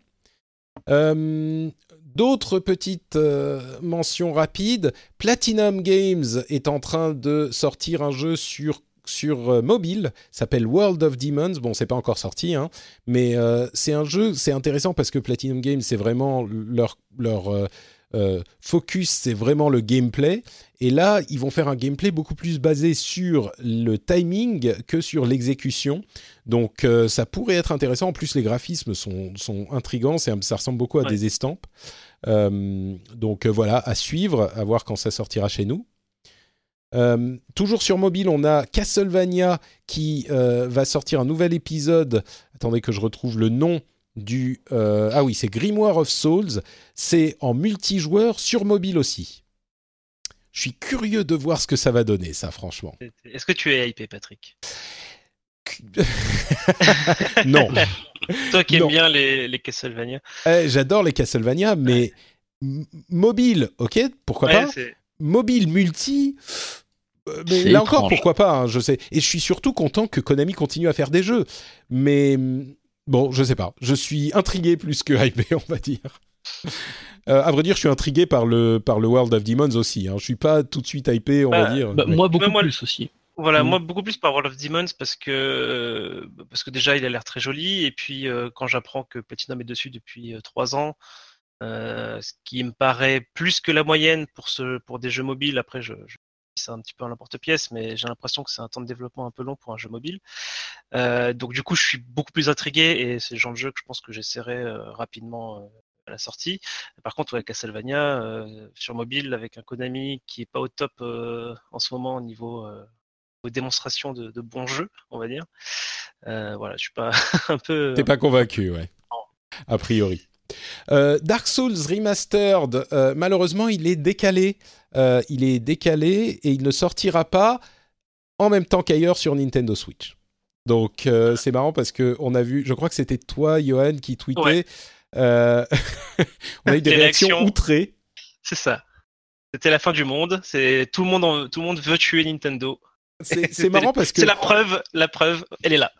C'est marrant parce qu'il y avait des gens effectivement qui disaient ah mais il sortira euh, trois mois ou quatre mois plus tard euh, sur Nintendo Switch. Euh, du autant coup, de pas y jouer. Autant de pas y jouer parce que ça sera beaucoup trop tard.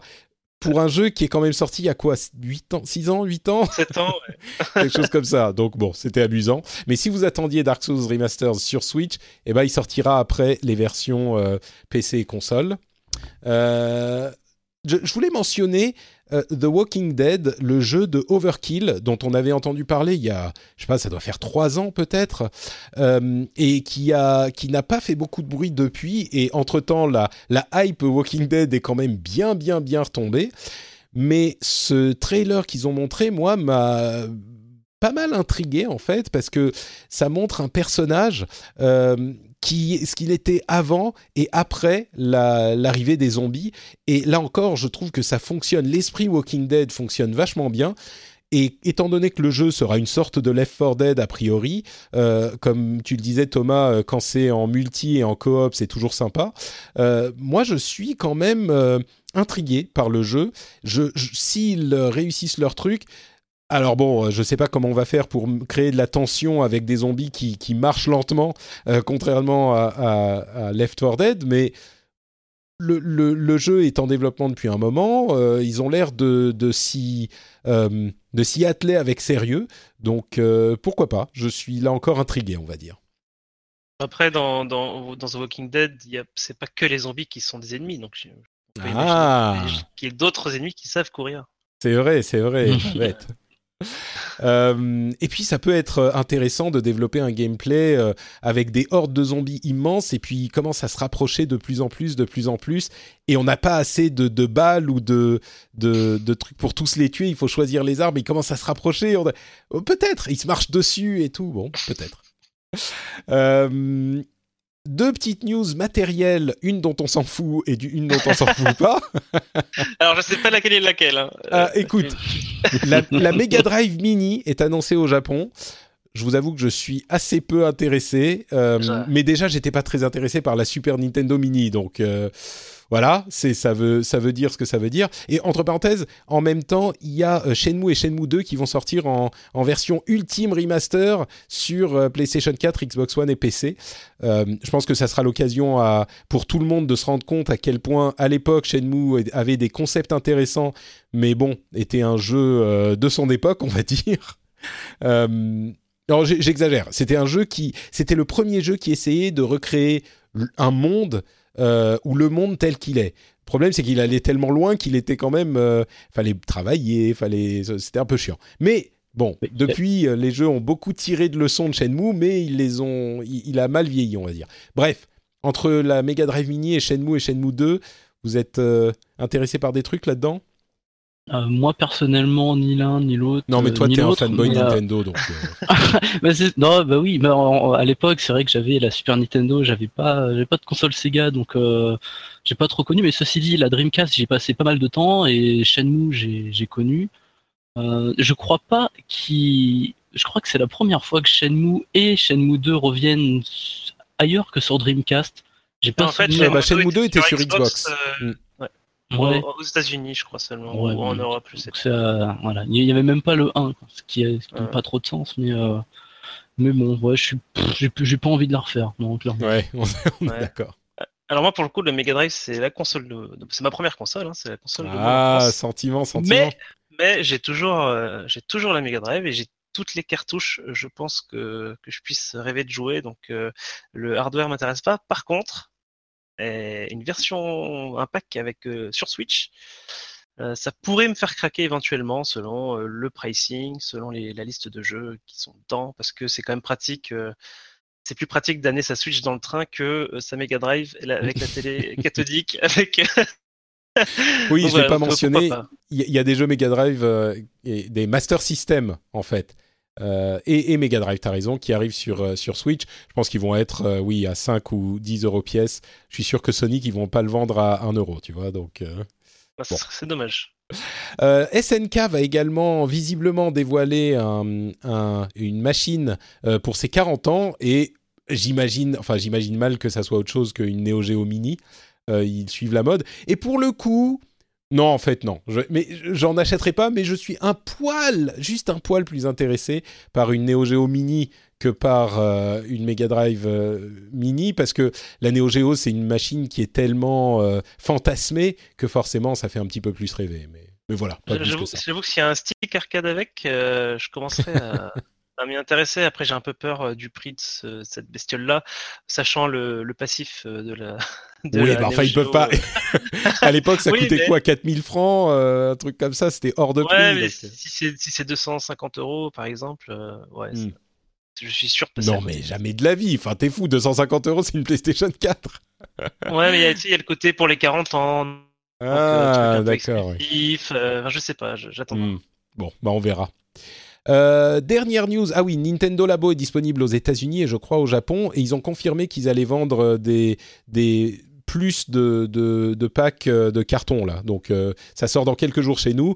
On, aura l'occasion d'en reparler, je suis sûr. Mais si vous cassez vos cartons ou si vos enfants les, décorent un petit peu trop, et eh ben vous pourrez les remplacer. Il y, a, déjà plein de vidéos en ce moment sur Twitter avec des gens qui s'amusent avec les Nintendo Labo, c'est assez sympa des gens qui font des vrais trucs, qui essayent de faire des vrais trucs, et aussi beaucoup de vidéos de chats qui vont dans les cartons euh, de Nintendo Labo, évidemment. Ouais, bah, ça, il fallait s'y attendre. Euh, pour info, euh, les, les, packs seront entre 3 et 12 dollars. Donc ça va, c'est pas, pas hors de prix, quoi. Euh, et puis dernière news, euh, Ben Broad va quitter Blizzard, va quitter Hearthstone et il va aller travailler pour un nouveau studio dont je pense il fera partie des membres fondateurs. Ben Broad, bien sûr, c'est l'un des développeurs principaux de Hearthstone et c'est évidemment important puisque Hearthstone continue à être un jeu euh, hyper populaire, que ça soit sur mobile ou sur PC. Euh, énorme succès de, Blizzard à l'époque, on s'en souvient. Euh, je, travaillais encore dans la boîte et j'avais participé au lancement, donc il a une signification un petit peu particulière pour moi. Mais clairement, il a euh, créé ou du moins euh, régénéré l'intérêt pour le genre des, jeux de cartes, et il y en a beaucoup qui, ont suivi et qui suivent toujours. Une formule absolument euh, impeccable du, du, style de jeu de cartes qui a été ravigoré rafraîchi par l'équipe qui a développé le jeu. Alors il n'y avait pas que Ben Broad bien sûr, mais il était le visage de cette équipe et il a déjà quitté Blizzard, il l'a hmm. annoncé il y, a, quelques jours.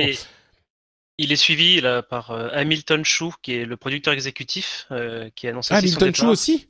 Oui, c'était tous les deux leurs derniers jours en même temps. Donc, euh, ah bah j'ai raté celle de Hamilton Chou. Et tous les deux affichent à peu près la même bio maintenant sur Twitter. Ils disent qu'ils start, ils work on something new. Voilà, je ne sais plus exactement, mais oui, bah ils sont ils sont en train très certainement de ils sont dit ça fait quoi quatre ans ou cinq ans maintenant que Hearthstone est sorti, euh, ils avaient certainement l'opportunité de, de choisir d'aller faire autre chose chez Blizzard, mais évidemment je peux le comprendre aussi, on peut vouloir partir vers de nouveaux horizons et peut-être qu'ils euh, voulaient être les leurs propres patrons euh, et, et, donc ils ont possiblement lancé un nouveau studio.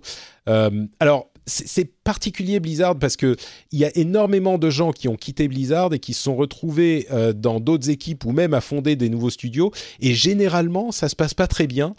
Et, et on a souvent des, enfin ils connaissent pas en tout cas le même succès que ce qu'ils ont connu chez Blizzard. Et souvent on a des gens, des développeurs qui étaient chez d'autres développeurs euh, dans d'autres sociétés qui étaient bon bons ou intéressants, mais pas euh, si incroyables. Et quand ils arrivent chez Blizzard, ils, ont des jeux, ils créent des jeux qui ont euh, plus de succès. Et, c'est vraiment une boîte particulière Blizzard qui justement euh, réussit, sans doute par ses budgets et les, moyens qu'ils ont de réunir des équipes de talents, de créer des jeux qui ont cette euh, particulière. Donc je ne sais pas ce que ça donnera avec Ben Broad, mais très certainement un, une personne à suivre. Enfin Ben Broad et Hamilton Chou qui effectivement travaillaient sur Hearthstone depuis le début aussi. C'est, j'irais même jusqu'à dire, et là c'est peut-être un, un peu de, de révélation interne, c'est pas grand chose, mais c'est vraiment Hamilton Chu qui avait poussé en tant que producteur euh, Blizzard à donner leur chance à des plus petites équipes. Il faut se souvenir qu'à l'époque, Blizzard avait trois euh, équipes énormes, même quatre, qui travaillaient sur des jeux monumentaux, et c'est Hamilton Chu qui s'était dit on va essayer de euh, créer, de lancer des projets avec des équipes plus réduites pour euh, réussir à venir sur le marché plus vite et créer des, jeux qui soient moins ambitieux. Et, et c'est comme ça que l'équipe qui a développé Hearthstone est née. Donc on a d'un côté le, la personne qui s'est occupée du développement euh, de Hearthstone, enfin en partie, qui a d'ailleurs commencé, c'était marrant, il livrait des pizzas chez Blizzard dans les années 2000 et il a commencé en tant que testeur parce qu'il cherchait des testeurs, euh, Ben Broad. Donc euh, c'est vraiment, il a commencé en tant que testeur au début des années 2000 et maintenant il est devenu, euh, comme on le sait, euh, directeur du jeu. Donc, euh, bref, quoi qu'il en soit, je suis curieux de voir ce qu'ils vont faire euh, en dehors de chez Blizzard, mais mais je sais pas ce que ça va donner. Parfois, ça, ça, donne quelque chose d'intéressant, parfois moins, mais voilà. Bref, c'était à mentionner parce que euh, il a été une figure importante euh, pour ce jeu, qui a été important pour Blizzard et, euh, je pense, pour une partie de l'industrie. Oui, vas-y. Non, non, mais c'était pour conclure là-dessus, dire que les, toutes les conférences d'Hearthstone que Ben Broad faisait et toutes les, les petites vidéos de, de, présentation des extensions et tout ça qu'il y avait avec lui, c'était toujours très sympa. Oui. Euh... C'était vraiment devenu la figure publique en fait du jeu, hein, qui mm. présentait tout, qui faisait des chansons. Oui, qui faisait ses, ça, ses morceaux de rap d'ailleurs. Peut-être qu'il va devenir ouais, rappeur. C'est peut-être ça. Bon, bah écoutez, on arrive à la fin de cet épisode. Merci à vous deux de m'avoir accompagné euh, dans les méandres des, des news de euh, God of War et de euh, l'industrie en général. On va se quitter, mais avant ça, vous pourriez peut-être me dire où on peut vous retrouver. J'imagine que vous pouvez parler de vos comptes Twitter. On commence par Thomas, allez. Alors moi, mon compte Twitter, arrobase, tout je sais sais toujours pas comment le prononcer. Le lien sera dans l'émission, dans les notes de l'émission. T-O-O-T-O-W, voilà. Donc, euh, des jeux vidéo et des chats. Voilà. Bon, J'ai résumé. Euh... Parfaitement. Voilà, donc moi, je me retrouve aussi sur Twitter euh, avec mon nouveau, euh, mon nouveau Twitter name, comme on dit, euh, qui est euh, yoant underscore. Yoant underscore, parfait. Merci à toi et merci à Thomas. Pour ma part, c'est Note Patrick sur Twitter. N'oubliez pas, ah oui, et sur Facebook, n'oubliez pas, avant que moi j'oublie, euh, hashtag, hashtag Dad of the Year, pas dans le tweet d'annonce du, euh, du, podcast, mais dans le tweet spécifique que j'aurais fait sur ce sujet. Donc euh, surveillez bien, enfin je dis Twitter ou Facebook, ça marche dans les deux cas. Euh, surveillez bien euh, Twitter et Facebook pour ça. Encore une fois, pas besoin de RT ou Fav ou machin ou toutes ces conneries. Et si vous voulez God of War, achetez-le quand même maintenant parce que il va mettre un petit moment à arriver. Ça prendra au moins quelques jours pour. Faut, déjà, il faut que j'aille jusqu'à la poste à ma campagne. Ça prend pas deux minutes. Et puis et puis il faudra quelques jours pour qu'il arrive de Finlande. Donc voilà, ça c'est si vous le voulez, et bien sûr vous pouvez participer, mais il n'arrivera pas tout de suite. Euh, hashtag RDV Dad of the Year. Voilà euh, pour les promos. N'oubliez pas que sur frenchspin.fr, il y a aussi le rendez-vous tech où on couvre toute l'actu tech que vous pouvez écouter. Euh, N'oubliez pas que vous pouvez également recommander cette émission à vos amis, à vos collègues, aux gens qui euh, dont vous pensez qu'ils aiment bien les jeux vidéo mais qu'ils devraient en savoir plus et qu'ils pourraient être intéressés par nos discussions sur God of War ou sur tous les jeux en général. Vous pouvez aller les voir et leur dire "Hey, t'écoutes le rendez-vous jeu? Non Bah il faudrait. Et voilà, c'est à peu près tout. C'est comme ça que ça se passe. Vous pouvez laisser des commentaires sur iTunes avec des notes, etc. Et vous pouvez aussi venir euh, dire ce que vous pensez de God of War sans spoiler. Attention. Euh, sur le blog de l'émission, donc sur frenchspin.fr. Vous pouvez faire ça et nous dire ce que vous en pensez aussi, si vous pensez qu'il est effectivement Game of the Year, histoire impeccable, équilibre parfait, ou alors si vous aimez tout simplement pas ce jeu parce qu'il est pourri. J'imagine qu'il y en a quelques-uns euh, parmi vous, ça doit, ça doit être le cas. Tous les jeux ne fonctionnent pas pour tout le monde. Bref, on vous remercie de nous avoir écoutés et on vous donne rendez-vous dans deux semaines pour le prochain épisode. Ciao à tous Ciao Salut